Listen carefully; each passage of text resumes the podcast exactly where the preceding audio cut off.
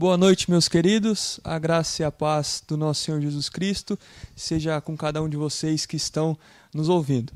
Nós agradecemos a você que já está nos escutando aí é, pelo YouTube e gostaria de pedir a você que você pudesse compartilhar esse link com amigos e familiares que você tem. Hoje nós vamos falar de um tema muito importante: finanças, dinheiro e graça. Pode ficar tranquilo que a gente não vai pedir um carnê para vocês, tá? A gente não vai pedir o dinheiro de vocês, mas nós queremos entender é, desse tema e desse assunto à luz das Sagradas Escrituras. Se hoje é, a gente tem a alegria e a honra de ter um irmão da nossa comunidade, o Fabiano, Fabiano vai nos conduzir é, nesse momento e nesse tempo acerca das finanças. Se você tem alguma pergunta para fazer a respeito desse tema, você pode enviar aí no nosso chat, que depois a gente vai fazer algumas perguntas ao irmão Fabiano e também a, ao Jefferson e ao Sandro para estarmos conversando acerca disso. É, eu estou esquecendo de alguma coisa? Eu estou sentindo que eu estou esquecendo de alguma coisa. Não? É, e também você pode mandar o seu pedido de oração para nós, para que um tempo reservado aqui nós venhamos orar e interceder pela vida desses que estão necessitando. Nesse momento eu gostaria de orar com os irmãos e nós já começamos, tá bom? Senhor, nós somos gratos ao teu nome, Pai. Nós te agradecemos pelo sacrifício de Cristo na cruz. E através desse sacrifício nós temos acesso a ti. E Pai, na medida em que nós formos ouvir a tua palavra e ouvir desse tema que é tão importante para os dias atuais, que o Senhor comunique verdades bíblicas ao nosso coração e que nós sejamos transformados pela tua palavra.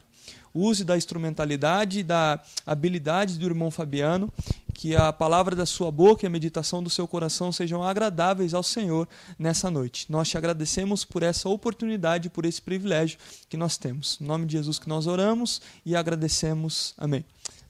Amém. Fabiano, fique à vontade. Só ver aí se o microfone está funcionando, tá? Tudo ok?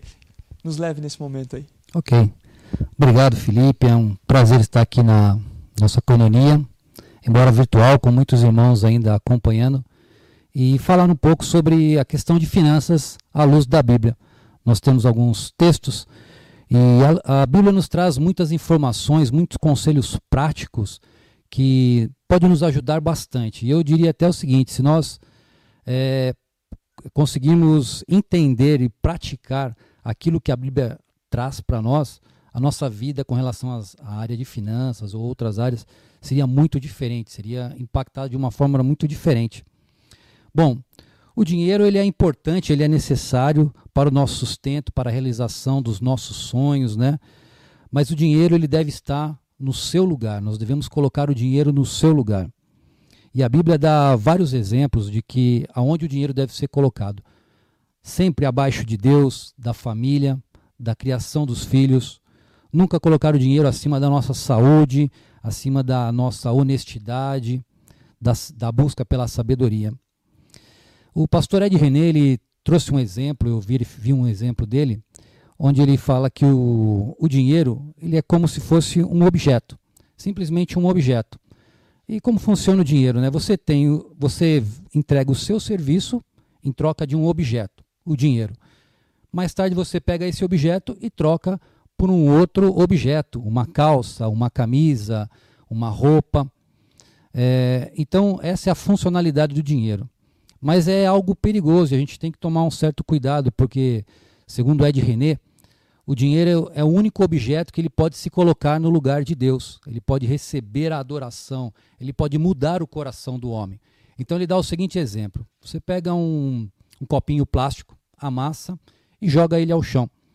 É, ali pessoas vão passar, pessoas vão estar olhando aquilo, uns vão pegar, outros não. Alguém, algum momento, vai pegar aquele copinho amassado e vai jogar no lixo, vai dar as costas e vai embora. Porém, se o objeto que estiver ao chão for o dinheiro, provavelmente a pessoa vai colocar o pé em cima, a pessoa vai dar um jeito de puxar aquilo de lado onde ninguém vai ver e vai colocar aquele dinheiro no bolso. Então, nós temos que tomar cuidado com isso, porque o dinheiro ele pode mover o nosso coração. E lembrando, né? Foi através do dinheiro que Judas traiu Jesus por 30 moedas de prata. É, e a Bíblia traz diversos conselhos. Eu gostaria de falar sobre o planejamento. É muito interessante, eu não queria usar a Bíblia para convencer ninguém a, as minhas é, intenções sobre finanças, mas alguns versículos eles são diretos e, e, é interessante. Por exemplo, Lucas, capítulo 4, versículo 28, né?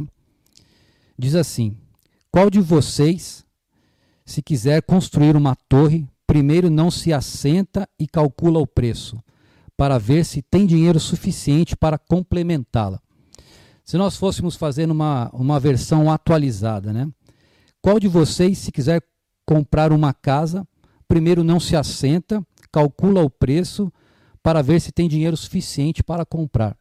Ou se a gente fizer uma versão ampliada, vamos dizer assim, é, qual de vocês, querendo comprar um carro, não se assenta, não calcula o preço do carro, quanto vai gastar de pneu, de combustível, de depreciação, e vê se tem dinheiro suficiente para poder comprar esse carro, para adquirir esse carro? Há um outro versículo, Provérbios 21, 5. Ele diz assim: Os planos bem elaborados levam à fartura, mas o apressado sempre acaba na miséria. O que a Bíblia quer dizer com isso, né?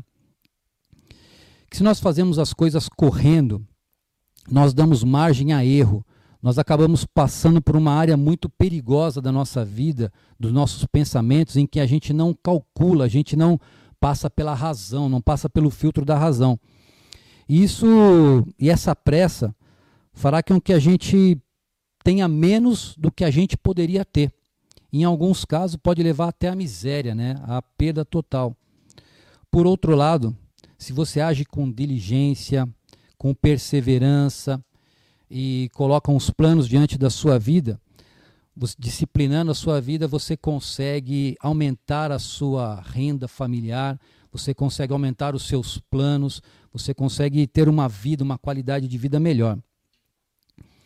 É, sem orçamento, nós ficamos às cegas. Quando a gente não cria um orçamento, quando a gente não tem a prática de ter um orçamento, nós ficamos às cegas. E somos propícios a cair algumas armadilhas mentais, ok? É, o que seriam essas armadilhas, né? Normalmente nós temos a propensão de pensar que nós gastamos menos do que realmente gastamos. Mas por que isso acontece? Porque nós temos a tendência de esquecer e de minimizar os gastos por causa de um viés otimista que tem em nossa cabeça. Então a gente pensa assim: ah, isso aqui é só um cafezinho. Não, essa é, a, é, a, pô, é só essa roupa de marca que eu comprei esse mês é só mais um sapato, o valor é pequeno, eu parcelei. Então a gente tem um viés otimista e acaba pensando, é, gastando, achando que está gastando menos. Mas isso está sendo uma coisa errada em nossa mente, né? está nos enganando. Por outro lado, também com relação às receitas, né?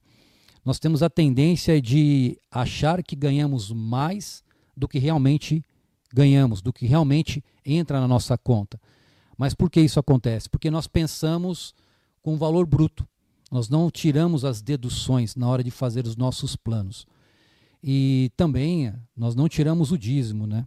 Muitas vezes nós acabamos até comprometendo o dízimo do Senhor, devolvendo a Deus aquilo que Ele colocou em nossas mãos, porque já fizemos as parcelas, já fizemos os gastos, e na hora de fazer os gastos, nós sempre pensamos no valor bruto do nosso salário. É uma forma é, errada de pensar nas suas finanças. Então veja que a Bíblia ela é muito específica, ela trata desse assunto, né? E nós temos que estar atento a todos esses toques, a todos esses momentos que a Bíblia nos clareia o caminho para pensarmos de uma maneira positiva.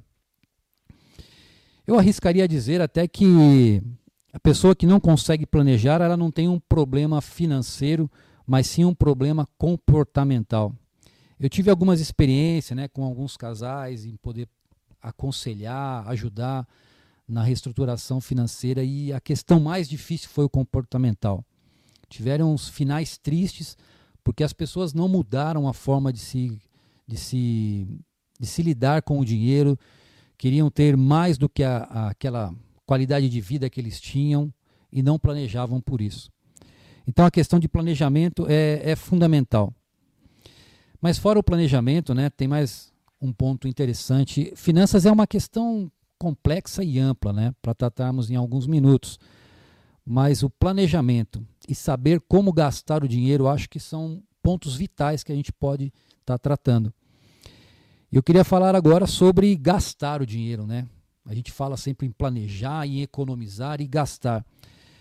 E muitos dizem por aí, dinheiro foi feito para gastar. E eu digo para você que é verdade e a Bíblia afirma isso, o dinheiro tem que ser gastado realmente. No livro de Mateus, capítulo 6, versículo 19 ao 21, ele diz assim: Jesus diz assim, né? Não acumulem para vocês tesouros na terra, onde a traça e a ferrugem destrói, e onde os ladrões roubam e furtam. Mas acumulem para vocês tesouros nos céus, onde a traça e a ferrugem não destroem, onde os ladrões não roubam nem furtam. Pois onde estiver o seu tesouro, aí também estará o seu coração. O ato de consumir, ele não é um problema. O problema é o consumismo descontrolado. O risco maior está quando você cai num piloto automático de consumo. Então, quando você está no piloto automático, é, tudo aquilo que você vai fazer, ele não passa mais pela razão, você começa a consumir porque você acha que tem condições, que é para você, porque é uma promoção especial, aquela promoção vai acabar. Então, esse é um grande risco. É muito importante nós definirmos os valores daquilo que nós vamos consumir. Né? O que realmente tem valor? O que é uma dívida de valor? O que é uma dívida sem valor? Uma dívida de valor, quando a gente vai consumir, e isso é importante a gente ter é, em mente para poder nos posicionarmos com relação ao consumo, é tudo aquilo que vai agregar, vai fazer uma diferença na sua vida, na vida da sua família, na vida dos seus, das pessoas próximas a você. Então, por exemplo, se você vai reformar a sua casa, você vai agregar um valor, você vai adicionar valor, então é uma dívida boa. Se você vai adquirir um imóvel, se você é, está fazendo um investimento em estudo, em uma pós-graduação, numa graduação, até simplesmente num curso de inglês, aquilo vai agregar valor na sua vida, você vai poder é, ser promovido, arriscar um novo emprego e aumentar a sua renda. Então, são dívidas, são gastos de valores. Dívidas de valor são aquelas que não agregam valor, não tem uma contrapartida relevante quando você faz um investimento. Você compra uma roupa de marca, uma calça de marca, tanto faz você ter comprado um outro modelo que sirva em você. Então aquele investimento ele não tem uma contrapartida. Então é uma coisa que não é relevante para você estar tá considerando naquele tempo. É, já pensamos muitas vezes nas prestações, né? Muitas vezes nós conhecemos pessoas que estão com as prestações da faculdade em atraso, da casa em atraso, e às vezes elas estão atrasadas porque a, o gasto dela naquelas dívidas que não tem valor agregado é muito grande. Então ela tá, uh, o comportamento dela, ela está trocando aquilo que realmente tem valor, aquilo que realmente merecia uma atenção, um investimento, por um consumo des desenfreado, comprometendo o futuro dela através de, dos estudos ou da própria prestação da casa. E o que acontece com esses gastos, né? Quando a gente consome esses gastos, normalmente são coisas pequenas, né? Que a gente vamos nós vamos fazendo elas durante o mês corriqueiramente. E elas parecem gastos inofensivos, mas na verdade eles vão minando o nosso poder de compra. Eles vão minando a nossa estrutura. E quando a gente percebe isso, quando é possível fazer um levantamento, as dívidas podem estar altas, o comprometimento dos recursos futuros também podem estar escassos. A minha sugestão é que a gente faça uma análise da nossa vida, do nosso comportamento, para entender se tudo aquilo que estamos consumindo no nosso dia a dia, no mês a mês, se é relevante, se aquilo que nós estamos consumindo realmente está agregando valor, que aquilo vai gerar um retorno financeiro para a nossa família, vai gerar um retorno financeiro para a nossa vida no futuro, para uma aposentadoria, ou se estamos consumindo de uma forma descontrolada e sem muita importância. Contudo, nós devemos gastar é, o dinheiro com sabedoria. E eu separei alguns pontos.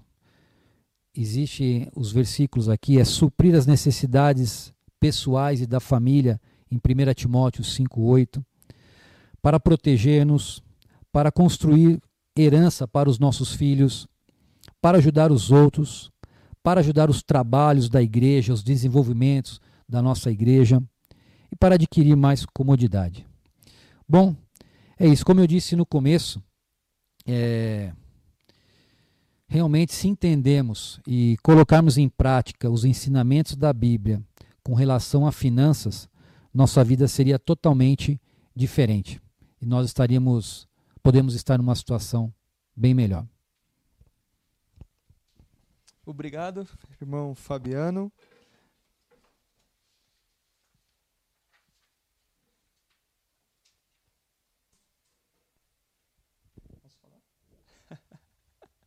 Isso acontece, irmãos. Quem sabe faz ao vivo. É, muito obrigado pela sua é, participação e pela sua colocação nesse tempo que nós tivemos é, aqueles que porventura, porventura entraram no meio da, da fala do irmão Fabiano, vai ficar salvo. Então, se eu fosse você, eu não perderia é, essas orientações que foram feitas a, a, nós. E nesse momento, nesse período, nós temos é, um tempinho que nós reservamos para pergunta e, e, resposta. E você que está na sua casa e tem alguma dúvida, você pode fazer, que a gente vai estar tá usando as suas perguntas nesse momento também. É, Fabiano, Educação financeira é uma questão matemática? Porque se for, eu estou perdido. É verdade, né? Aí. Às vezes, quando falam em finanças, normalmente pensamos aí em cálculos matemáticos. Mas educação financeira, na verdade, é um, uma mudança do comportamental. Né? É você se reeducar na forma de seu, do seu consumo, na forma do consumo da sua família. É uma forma de você pensar diferente. Não, você vai precisar fazer alguns cálculos para fazer a projeção, né, do, dos seus sonhos, das suas realizações. Mas na verdade, quando você fala em educação financeira, tem a ver com o comportamento, a alteração no comportamental da família ou da pessoa. E é interessante que essa reeducação não é só é, para o tema das finanças, né? Em diversas áreas da nossa vida é, existem momentos que nós devemos fazer essa reeducação para que nós venhamos é, ter um discernimento e uma, e uma prática correta em relação a um tema. Né?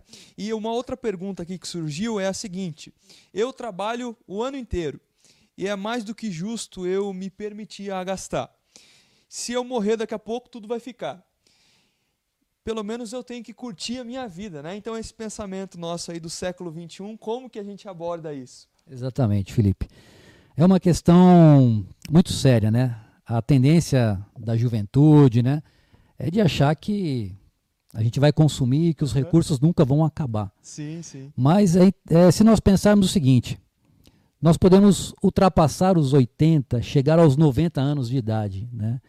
E eu fico imaginando você tá lá aos 70 anos de idade, apagando a velhinha e, diz, e pensar assim, puxa vida, cheguei aos 70, não tenho mais forças, para trabalhar, para ter os mesmos rendimentos, como vai ficar o meu padrão de vida, né? Eu não Sim. guardei o dinheiro. Então eu acho que seria muito sábio, é, assim como a Bíblia menciona, né, a questão da formiga, né, de você poder guardar aquilo, né, de você ter uma reserva, preparar para o futuro. Você pode sim gastar, porque senão vira um sacrifício árduo, né? Você tem sempre que guardar, guardar, guardar mas desde que no seu planejamento você coloque aquele gasto, né? Então você vai saber Sim. que aquilo está planejado, você vai se programar. Por exemplo, quer fazer uma viagem, é, viajar lá para o Beto Carreiro, oh, dezembro vou para o Beto Carreiro, então coloca. Arena Corinthians, né? Arena Corinthians. É um melhor, é um. Não sei se é. Melhor. se é muita vantagem Sim. esse turismo, né? Mas é um jeito de você colocar isso no orçamento e poder é, guardando dinheiro para aquilo, se programar para que você possa ter esse gasto de uma mente mais tranquilo e ter um futuro melhor, né? E é interessante que você falou, porque é, qual seria a sua dica para aquelas pessoas que gastam muito, gastam muito, muito, muito, quando sai de casa quer gastar, quer comer um lanche, quer comprar tal coisa, passa na frente do shopping, começa até a tremer se não gasta nada. Em contraponto, existem pessoas que guardam, que não querem gastar por nada. E essas pessoas são vistas como chata eu tenho pessoas perto de mim é que eu falo, oh, vamos comer um lanchinho, final do ano, vamos comer alguma coisa. Não, não posso gastar, estou guardando. É. Então, como que a gente pode é, ter um discernimento para não ser é, 8 ou 80, entende? Uhum. Não ser o cara que gasta com tudo e também não ser o cara que, que não pode comprar uma água de 1,50 na rua porque tem 75 centavos em São José dos Campos. Uhum. Entendeu? Exato. O, o equilíbrio, Felipe, acho que é o segredo de tudo, sabe? O equilíbrio financeiro. Por quê? Nós temos os dois pontos tratados na Bíblia, né? Você tem a questão de você não gastar compulsivamente, né? A Bíblia te orientando, planeje, planeje o seu futuro. E também tem o contraponto de, de Jesus falando de você não vai levar nada daqui para o céu, né? Tudo Sim. que você tiver é para você consumir aqui, é para você gastar aqui, ajudar na obra, ajudar a sua família, ajudar seus filhos, né? Então acho que o segredo é ter um balanceamento disso. Sim. No meu modo de ver, a melhor forma é um planejamento, é você colocar tudo no papel uhum. e dizer, e identificar, falar, puxa, eu posso gastar, comprar uma aguinha aqui, um uhum. pastel, trazer um, uma comida, um lanche aí, né, um iFood, mas tudo com ponderação, tudo com equilíbrio, né? Legal. E essa pergunta anterior vincula a próxima pergunta, que é, é como que eu inicio essa organização é, financeira, tanto na minha casa quanto na minha vida ou na minha empresa, enfim, como eu. É, eu trabalho na área de controladoria, né? E, vamos dizer, 70% da minha ocupação lá é projetar, é planejar, faço diversos cenários.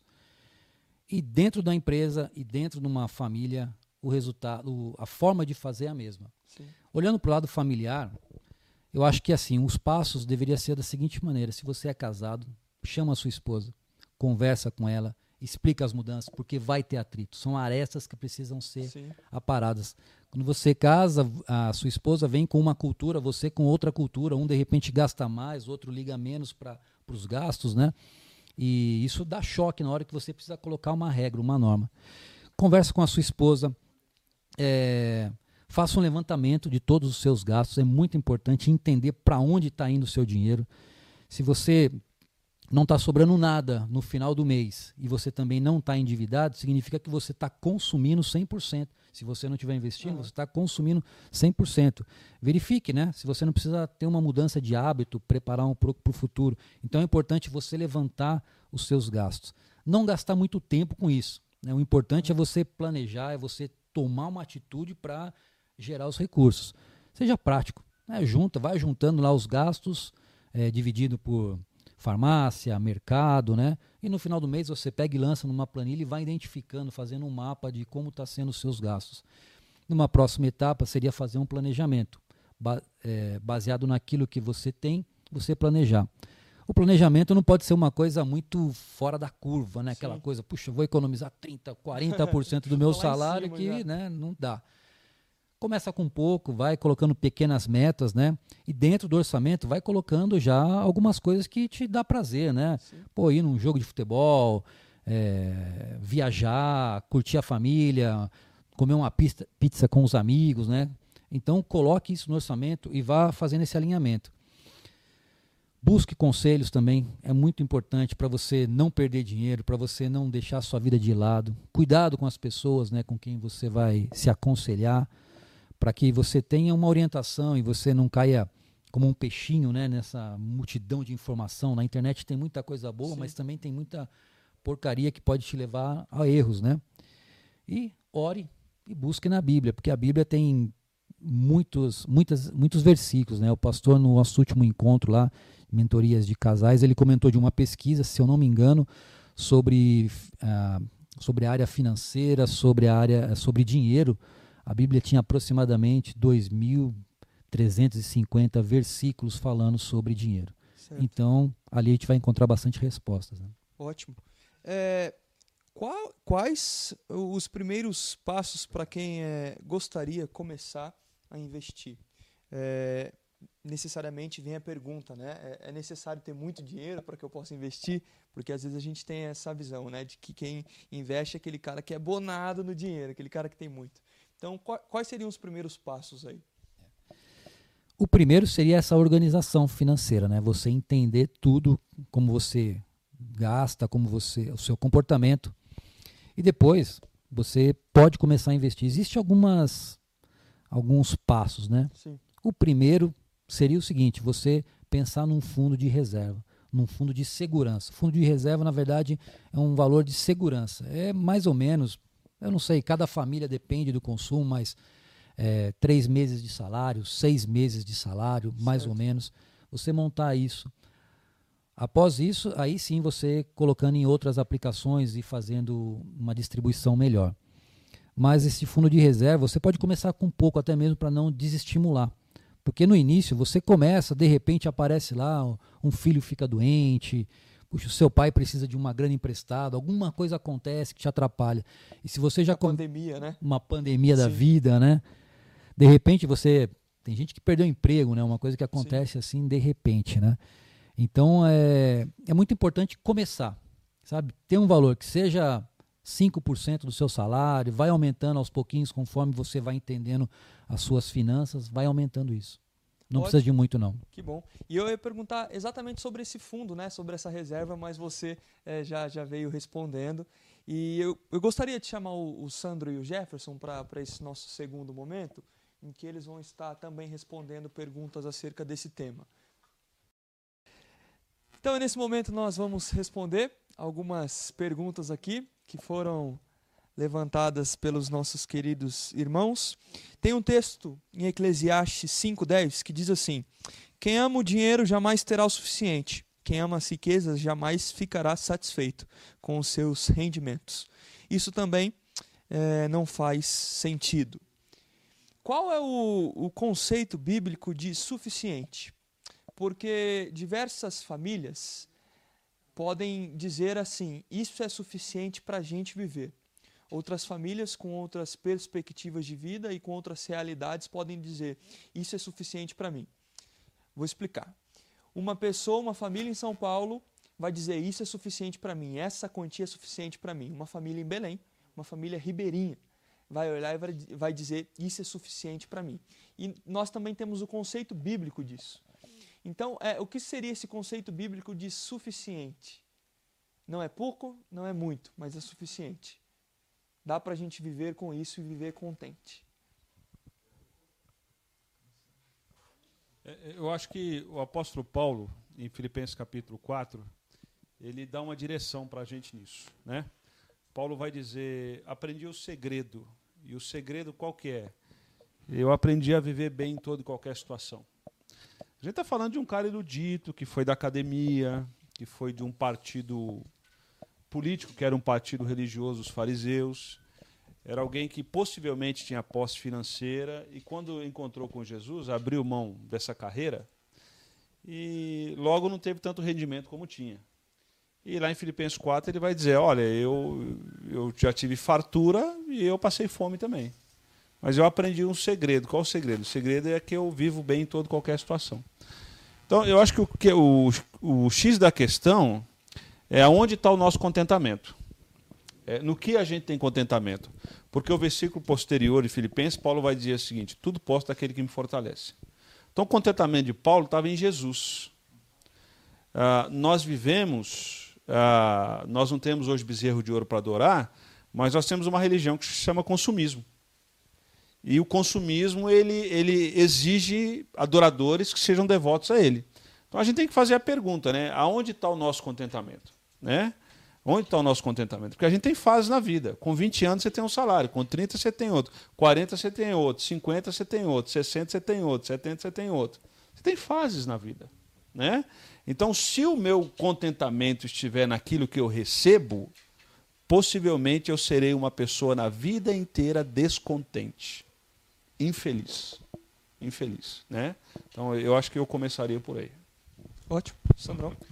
Eu lembrei do lembrei do versículo lá de Provérbios que fala assim, é, não me dê a riqueza nem a pobreza, é, me dê o necessário para que eu possa viver. E no versículo anterior ele tinha ele falava assim é, que que ele queria ter um caráter aprovado é que Deus me, me, me, me mantenha esse caráter, né? Aí ele fala, não me dê nem a riqueza, nem a pobreza, mais ou menos como que ele falando assim, é que as circunstâncias da minha vida não tirem de mim a oportunidade de eu ter um, um, um caráter aprovado, ser uma pessoa aprovada, se muito rico ou se muito pobre. E eu acho que a gente também poderia fazer essa oração, né? pedindo assim: Deus me livre dessas circunstâncias extremas, né? Se o meu caráter for cair, se eu não for conseguir, é, se eu não for conseguir administrar, que o Senhor me livre disso. Amém. É, eu sempre comento com as minhas filhas, né? Eu acho que hoje a gente vive um, um padrão de vida, mas nada impede, né? Deus é o dono da história. Nada impede de amanhã ele falar: não, eu vou reduzir o seu padrão de vida, né? vou colocar você nessa situação, vou colocar você é, para viver dessa forma. E como vai estar o meu coração? Então eu, eu comento muito com as meninas que a gente temos que lançar sobre Deus as nossas ansiedades, né? Porque às vezes a gente fica muito ansioso e, e tomar, tomar esse cuidado para que amanhã, se Deus mudar a história da nossa vida, a gente esteja como Paulo. Estou contente, sei que não devo juntar tesouros aqui na terra. Se eu tiver muito, é para Deus. Se eu, amanhã Deus retirar de mim, Ele vai me cuidar, vai cuidar da nossa família, vai cuidar da minha vida da mesma maneira. Então, a questão de conhecer o seu Deus, né? Viver com o coração no seu Deus. Ótimo. E isso não traz uma, uma vivência de arrogância, né? Isso traz um espírito de, de quebrantamento e de humildade, reconhecendo a, a criatura que nós somos mediante e perante o nosso Criador, né? Ótimo. Alguém alguma outra colocação? É, enquanto a gente estava comentando, surgiu algo na mente? Não? Nós continuamos. Também aquele, também aquele versículo fala assim, de acho que Lucas 12, a vida de um homem não consiste na quantidade dos bens que ele tem. Sim. E aí Jesus logo depois ele falou assim, uh, daquele homem que quis acumular muito, louco, essa noite te pediram a tua alma, o que você tem? Para quem você vai deixar? Né? Eu acho que esse é um assunto muito sério, porque a, so a, a cultura que nos cerca, ela insiste em afirmar a nossa identidade a partir daquilo que possuímos. Sim. Esse é um apelo muito forte de tudo que nos cerca, inclusive alguns discursos dentro de comunidades eclesiásticas. Então, é, esse apelo ah, de que nós somos aquilo que temos quase uma questão cultural e global. Né? Onde isso está enraizado, isso é vendido, esse peixe é vendido e, e com muito afinco, com muito afinco. E, e, e vale-se dizer que isso nada mais é do que um bezerro de ouro. Com certeza. É um bezerro de ouro. Ótimo. A nossa segunda pergunta é a seguinte: Onde na Bíblia nós podemos aprender com exemplos de homens que eram responsáveis em sua vida financeira? Bom, eu posso lembrar o exemplo de, de Barnabé, né? porque Barnabé ele ele era um homem que possuía um bem, mas ele entendeu que aquele bem seria melhor administrado ah, naquele momento se ele se ele contribuísse, né? Ah, porque Barnabé, é como Jefferson falou, né? Acabou de, o pastor Jefferson acabou de falar já é um exemplo de alguém que não tinha esse interesse de ser reconhecido por aquilo que ele possuía. Ao contrário do, de Ananias e Safira, que eles quiseram ser reconhecidos porque eles quiseram mostrar que eles deram uma oferta. Né? Então eles colocaram ali o, o, o valor na aparência.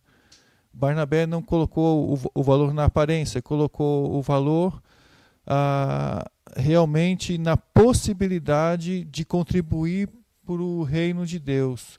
Então, o, o reino de Deus estava no coração de Barnabé. Eu acho que esse é um, um, um, um bom começo para quem quer é, ter um valor concreto daquilo que o dinheiro pode significar é, na vida dele, ou seja, alguém que, que, que dominava o dinheiro, e não o dinheiro do, dominava ele, né? Esse é um, é um. Depois como que você continuar falando? não, e a partir disso nós conseguimos perceber é que a graça ela nunca procura por motivo. A graça ela procura por uma oportunidade. Então, nesse momento que nós temos a oportunidade de sermos abençoados, abençoadores com aquilo que nós somos abençoados, isso é um resultado direto da graça, né? Nós não ficamos é, esperando por esse fulano merece a minha ajuda, esse fulano não merece a minha ajuda. Mas nós colocamos todo mundo no mesmo pacote, é, nesse sentido de ajudar e de ser bênção na vida desses, né? Por favor, um outro homem. O que me vem à mente, assim, que eu gosto muito como uma referência, é José no Egito. Né? Eu acredito que Deus escolheu ele para uma missão muito grande. E é interessante ver que o poder, né, na vida dele, não mexeu na fé dele. Pô, a gente fala assim, tem pessoas que na empresa são vendidas aí por um, um, um um jogo, numa partida de futebol, né? Uma outra empresa, ó, oh, vou te dar um, um bilhete aqui de futebol, tal, para você assistir o jogo lá, e o cara já vende, faz aquelas falcatruas. José era um, um governador, meu, ele era um cara poderosíssimo, né? E ele teve lá a, a proposta ainda da, de ter uma mulher poderosa ao seu lado, né? De juntar forças ali, de ter algo mas ele foi fiel a Deus, ele não deixou em nenhum instante né, o poder. Imagina, ele podia pensar, puxa, eu vim lá, fui escravizado, eu vim, fui jogado num poço, me chicotearam, me prenderam, e agora eu estou aqui, minha vida mudou. É, é, um exemplo de, de uma pessoa íntegra, né, que permaneceu na presença de Deus e que Deus honrou, né, o exaltou grandemente. Né. Uma, uma coisa que me chamou bastante atenção na história de José é, é a frase que diversas vezes nós encontramos, e a boa mão do Senhor era sobre ele, né? estava sobre ele. Terceiro personagem bíblico aí que nós conseguimos tirar princípios. Eu queria só rapidamente, só eu pensei em Abraão, Ló, pensei em Neemias, mas eu queria só fincar em José, só para a gente ficar com esses dois personagens aqui. É, José quebra um mito que muita gente nova tem. José nunca pôde escolher a profissão que ele queria exercer. Sim. Ele nunca pôde escolher a profissão. Ele nunca teve o mito da profissão ideal, da universidade ideal, da formação dentro de casa ideal financeira. Ele nunca teve formação financeira em casa. E a vida foi lhe dando dissabores e ele foi tomando decisões sábias. Sim. Qual a consequência disso? O tempo passou e ele não amargou o coração. Porque ele foi tomando decisões a partir do relacionamento que ele tinha com Deus não a partir do que as circunstâncias demandavam. Qual é a consequência disso? Ah, quem não é fiel no pouco não vai ser fiel no muito. Quando aconteceu que teve a possibilidade de ele ter muito na mão dele, o que, que ele mostrou? Ele mostrou que o dinheiro é servo e não senhor. E o dinheiro tem essas duas alternativas: ou ele é teu servo ou ele é teu senhor. José colocou o dinheiro no seu devido lugar. Qual é a consequência disso? Ele salvou uma nação. Ele não salvou sua família, ele salvou uma nação. Sim. Um cara que, humanamente falando, tudo deu errado na vida dele. que ele fazia a coisa certa e só levava na cabeça. não pôde escolher onde trabalhar, nem a profissão que exercer. As adversidades foram acontecendo, as injustiças foram acontecendo, e ele foi lidando de maneira sábia com aquilo. Mas, na verdade, aquilo era o plano redentor de Deus para com uma nação, para usar um cara que era moldável nas mãos de Deus, né? que tinha um coração quebrantado, que é o nosso querido José. Eu achei bastante interessante é, essa a ideia da história de José de que ele não escolheu com que ele ia trabalhar. Porque hoje em dia a gente escuta muita frase, né? Faça aquilo que você gosta. Mas às vezes quando a gente faz aquilo que a gente gosta, a gente percebe que se a gente fizer, a gente nunca mais vai gostar. É. É, fazer o que gosta, com o passar do tempo na vida, você vai aprender que poucas vezes na vida a gente faz o que gosta. É, era isso onde eu queria chegar. Mas gente madura, ele não faz o que gosta, ele faz o que precisa ser feito. Gente madura só está feliz se fizer o que gosta e for aplaudido. Gente madura faz o que é necessário porque a vida é, ela, ela demanda de nós fazer o que é necessário e não o que a gente gosta. É, e, e, é interessante porque nesse processo de fazer o que é necessário e não aquilo que a gente gosta, Deus trabalha no nosso coração. Eu acredito que vocês têm um monte de experiências a respeito disso, né? Mas é uma outra pergunta. Pode, pode Mesmo fazendo o que é necessário, de alguma maneira Deus vai usar nossas capacidades, que foi Ele que deu, para que a gente pudesse fazer aquilo que é necessário. Como foi com José, né? De que maneira Deus age através do meu dinheiro? De que maneira Deus age e pode agir? Não que a gente queira limitar a ação de Deus, tá? Mas é, nós temos relatos de, de até irmãos de missionários que é, alguém fez uma oferta e uma criança que nunca sabia ler aprendeu a ler através daquela oferta porque conseguiu livros, conseguiu acesso à informação. Então, de que maneira Deus age através da nossa generosidade? O dinheiro ele existe uh, para suprir as minhas necessidades e para que eu possa abençoar outro. Isso está muito claro nas Escrituras. Mas Paulo, é, que é muito assertivo nisso, ele vai dizer: se você tiver o que vestir, o que comer, esteja contente. Então, a partir da lógica paulina de finanças, todos nós temos mais do que precisamos para viver. Essa é a lógica, correto? Ah, Dostoiévski, no seu clássico livro dos Irmãos Karamazovski, ele tem aquele clássico do, do palmo, de, palmo de terra, né? Então o cara falou assim, um belo dia chega o cara para o seu superior e fala assim: é, de quem que é essa terra? O cara fala: essa terra pode ser sua, mas como é que eu faço para ser minha? Ah, corra e antes do pôr do sol volte, né? E aonde você conseguir, isso é seu. Então ele vai tudo aquele dia. Só que um belo dia ele não consegue voltar. Por quê? Dostoiévski está nos ensinando esse clássico de que o homem nunca está contente com o que tem. Isso é uma luta. Ele nunca está contente com o que ele tem. É, o primeiro milionário do mundo, né? É, ele vai dizer o seguinte: alguém perguntou para ele assim, é, quanto é necessário para você ser, ser feliz? Ele falou sempre um pouco mais, sempre um pouco mais. Então a maioria das pessoas passa a metade da vida ganhando dinheiro e a outra metade tentando manter o que ganhou, né? Ou pagando de remédio para Sim. Então eu, eu quero dizer o seguinte, assim, tentando ser assertivo. Quem entende que os recursos existem para suprir as suas necessidades e abençoar outros é feliz. Quem entende que os recursos existem para sua felicidade, para o acúmulo pessoal e o resto que se dane, é infeliz. Vai ser infeliz.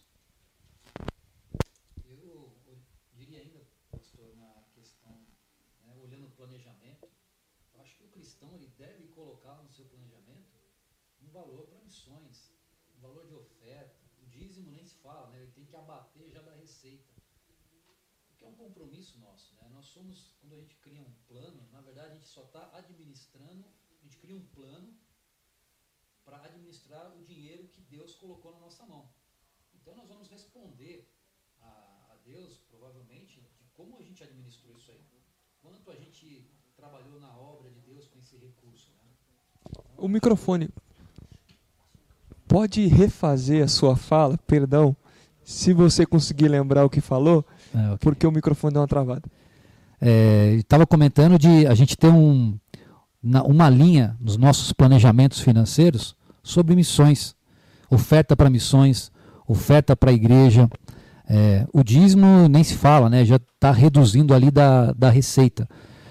Para que a obra de Deus seja abençoada, nós somos apenas administradores, nós fazemos planos do que. Nós fazemos um plano para administrar o dinheiro que Deus colocou em nossas mãos.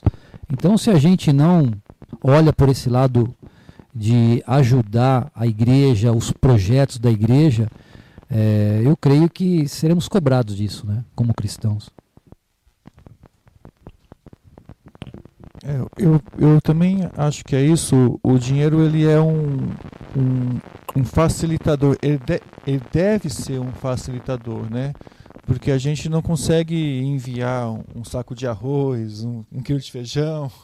Então, ele deve ser um facilitador para possibilitar com que os recursos sejam mais facilmente administrados, enviados e, e, e usados né, no campo missionário ou, ou aonde tiver. Em 1 Coríntios 16, lá no versículo, acho que no versículo 1, no começo do, do capítulo, o apóstolo Paulo fala, no primeiro dia da semana, vocês separam, tal, tal, tal. Isso é possível por causa dessa situação do dinheiro, né? Mas a gente deve lembrar também que o mundo é um sistema e é um sistema é, onde o dinheiro é o motor do mundo. Então, o mundo também funciona por meio do sistema, por esse sistema, né, de valor é, monetário. Mas a gente pode usar isso para o reino de Deus, para o campo missionário. Ótimo. E, e, também falando acerca desse tema da generosidade, é, qual a nossa maior dificuldade com a generosidade? Estava ouvindo uma mensagem do Hernandes Dias Lopes e ele falou que a gente tem a síndrome de dono. E, então, qual a, a nossa maior dificuldade com a generosidade?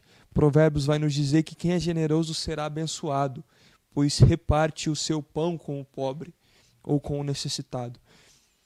Então, o, o pastor Gerson ele disse domingo que não é natural da gente ser misericordioso, ser, a gente tem que pedir para Deus a graça para ser e realmente não é natural a, essa questão de não ser generoso, não ser misericordioso ou de ser egoísta é uma coisa demoníaca mesmo porque Deus é suficiente para a gente. E quando a gente não encontra a suficiência em Deus, a gente está sendo um, tendo um espírito demoníaco. A gente está querendo. É, está caindo no mesmo erro, erro, que o diabo caiu.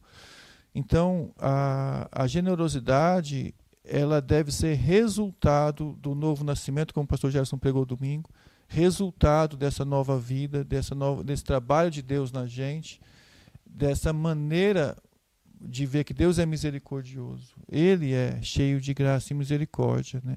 Então é, é resultado disso. Ótimo. Próximo. Vamos lembrar que generosidade é uma ordem bíblica. No texto de Hebreus vai dizer que pessoas acolheram anjos e não sabiam que eram anjos em suas casas. Né? É, e eles são elogiados por isso, por serem hospitaleiros. O que, que é isso no contexto bíblico? Eles usaram os recursos que tinham na mão para abençoar outros. Então a generosidade ela é um princípio bíblico e desobedecê-lo é pecado. Agora é claro, é, quando a gente fala assim, ah, mas se eu for generoso, eu vou ser enganado, né? Então eu queria dar um testemunho aqui. Uh, eu já perdi as contas de quantas vezes eu fui enganado. Eu não consigo mais contar.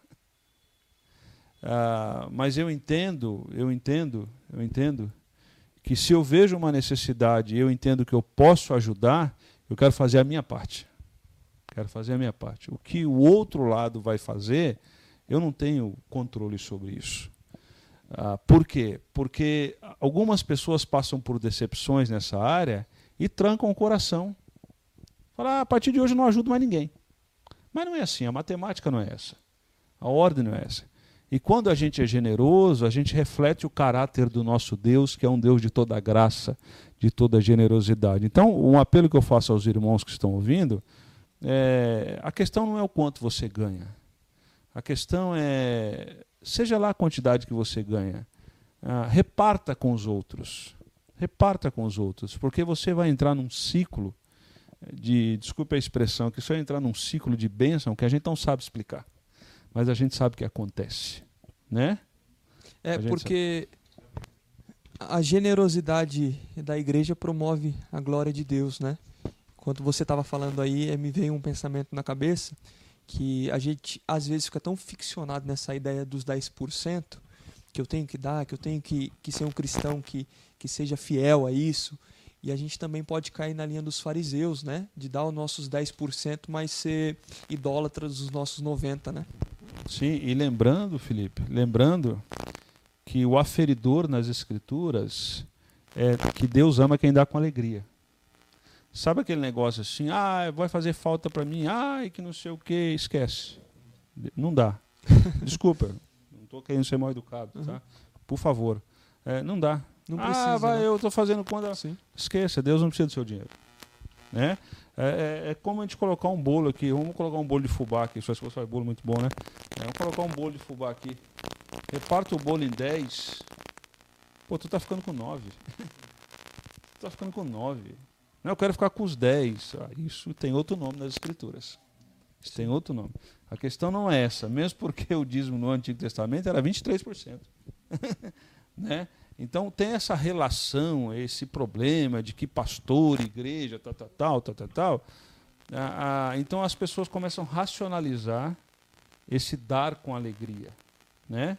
É claro, né, irmão Fabiano, pastor Sandro, Felipe, é, você não vai sair por aí ofertando a da direita, jogando dinheiro para cima, Sim. né? Não é isso, que eu, igual o Pablo Escobar no, no Narcos, né? Vai estar jogando Sim. dinheiro. Não, você não vai fazer isso, né? Você tem que ter critério. Você tem que ter critério, né? E, e, já te falo de internet, se você está numa igreja que a liderança não é séria e você tem dúvida quanto à contribuição, a questão não é a contribuição, a pergunta é o que, que você está fazendo lá. Essa é a pergunta. Né? Porque você não dá, você não oferta para uma igreja ou para um pastor. Se faz isso, está errado, pare de fazer. Você abençoa o reino de Deus. A ótica é diferente. Eu, eu lembrei desse versículo aqui, é, Dai e dar-se-vos-á. Boa medida, recalcada, sacudida, transbordante, generosamente vos darão.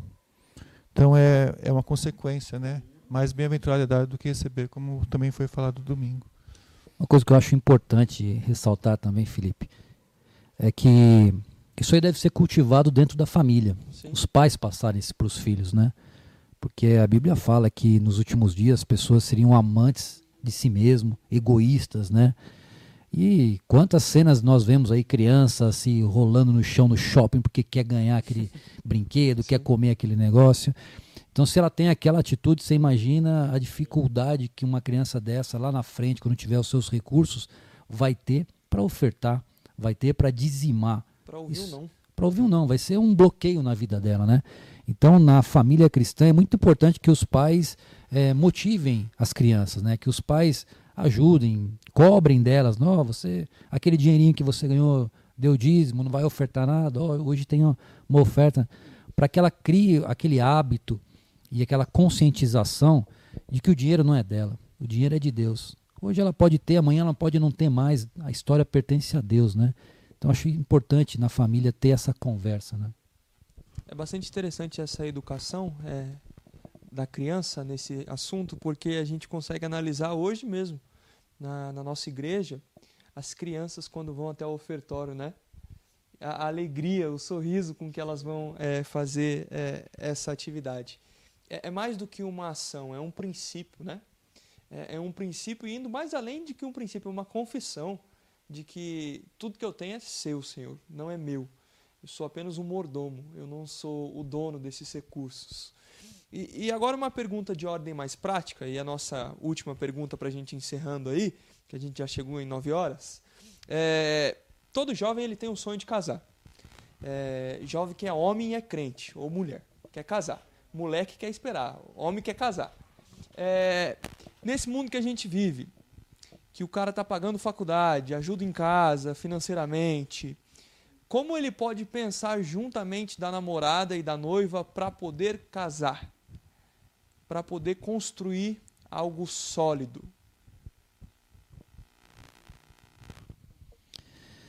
Eu acho que é um assunto que eu não, não, não pratiquei isso, né? Que a gente vai aprendendo as coisas ao longo da vida, mas hoje, com toda a informação que eu tenho, é um assunto que deve ser discutido já no noivado. É uma coisa que tem que ser lapidada ali, com essa intenção de quais são os planos, né? Vamos comprar uma casa, vamos alugar, se vamos alugar, a diferença nós vamos guardar. É um assunto que tem que estar tá sendo discutido com a noiva, com o noivo, porque para que a coisa já comece certo, o quanto, o quanto certo, o quão cedo isso começar, mais importante é para o casal. Menos atrito, menos dificuldade eles vão ter lá na frente. É muito importante estar tá essa conversa de logo, logo de início, né? Vocês dois já viram algo do tipo do cara assim de vida inteiro porque quer realizar o sonho da menina. Demais. Isso acontece toda hora, todo tempo. Isso acontece toda hora, todo tempo. Toda hora, Veste todo mais tempo. na cerimônia. Sim, a que... cerimônia é o evento. Ah, enfim, né? É, isso acontece muito. Eu acho que a gente precisa ponderar algumas coisas, né? Primeira coisa, eu, eu entendo que o namoro longo ele não é saudável. Né? Ele não é saudável. A segunda coisa que eu entendo é você nunca vai casar tendo tudo. Aliás, você vai casar tendo muito pouco. E já é bom você ter consciência disso. Isso é importante, tá? Ah, terceiro, que você tem que tomar cuidado com os conselhos que você ouve ao redor. Né? Hoje o cara quer ter pós-doc para poder casar. Né? Então, na pegada aí, o pós-doc ele vai estar tá beirando uns 40 anos. Né? Né? né? Se ele for um pouco esforçado e nunca trabalhar na vida, só estudar. Né? E, então, é, essa é a cultura que nos cerca. Essa é a cultura que nos cerca. Né? É claro também que você não vai ser um aventureiro, casar de qualquer jeito, de qualquer maneira, morar em qualquer lugar. Não é isso. O que eu estou dizendo é o seguinte: aprendi o segredo de viver bem em toda qualquer situação. Para um casamento, para começar a vida e para manter a vida de casamento, tem que ter sacrifício vai ter que abrir mão, vai ter que ter sacrifício. Então talvez vai morar numa casinha pequena, não é a casa do sonho. Talvez é num bairro um pouco mais distante.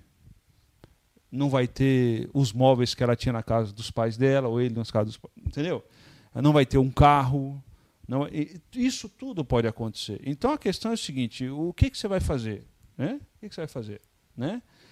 Ah, cerimônia de casamento, de novo, vamos lá. Né? É, deixou de ser um culto de ação de graças a Deus. E, e algumas é quase um baile funk, em nome de Jesus. Né? Então, e as pessoas se complicam, se endividam, e fica aquele negócio todo. E depois, sabe o que vai acontecer? Vai ter tanto desgaste financeiro no casamento que não sei se isso vai durar. Então, eu acho que a humildade, a simplicidade, o pé no chão, né? É preferível você casar com um terno emprestado, mas viver bem com a tua esposa, do que você comprar um Armani ou um Ricardo Almeida e ficar o resto da vida pagando aquele negócio. Então, eu acho que o segredo qual é? Eu preciso viver bem em torno de qualquer situação. Eu posso morar em um cômodo, um fogão, uma cama e uma geladeira, é isso que eu tenho? Então vamos, vamos casar. Entendeu? Ah, eu tenho condição de um apartamento, uma cobertura. É isso? Beleza, então, então vamos casar. Qual é a sua realidade, né? Me lembro do texto de Provérbios 15, 16. É melhor ter pouco com o temor do Senhor do que ter grande riqueza com inquietação. É, os muçulmanos têm um ditado que diz assim: às vezes Alá nos disciplina dando dinheiro. é aquele versículo: a vida do homem não consiste, não consiste nas riquezas dos bens que possui, ou nos bens que possui, né, Lucas 12, ele também se aplica a isso, né, porque é, quando se tem maturidade nesse, nesse encontro que é o casamento, não vai ser o dinheiro que vai que vai suprir a alegria, né? Ele então é um é um processo. Então a gente vai aprendendo, a gente vai convivendo, mas o principal é a maturidade de poder juntos usar aquilo que os, ambos conquistaram, né? ambos, ambos conquistaram. E isso não vai só no casamento, isso vai também depois da criação de filhos. Tem pessoas que ficam adiando, adiando, pensando ou montando toda um, uma questão para ter filhos no futuro a questão é, é, a, é a alegria de se ter. É, isso não é irresponsabilidade. Isso é não deixar o principal. É, é como aquela ilustração da mulher que entrou numa, numa caverna e a voz falava: Não esqueça o principal. E ela entrou para pegar tesouro. E a voz falava: Não esqueça o principal. E ela entrou é, com uma criança, o filho dela.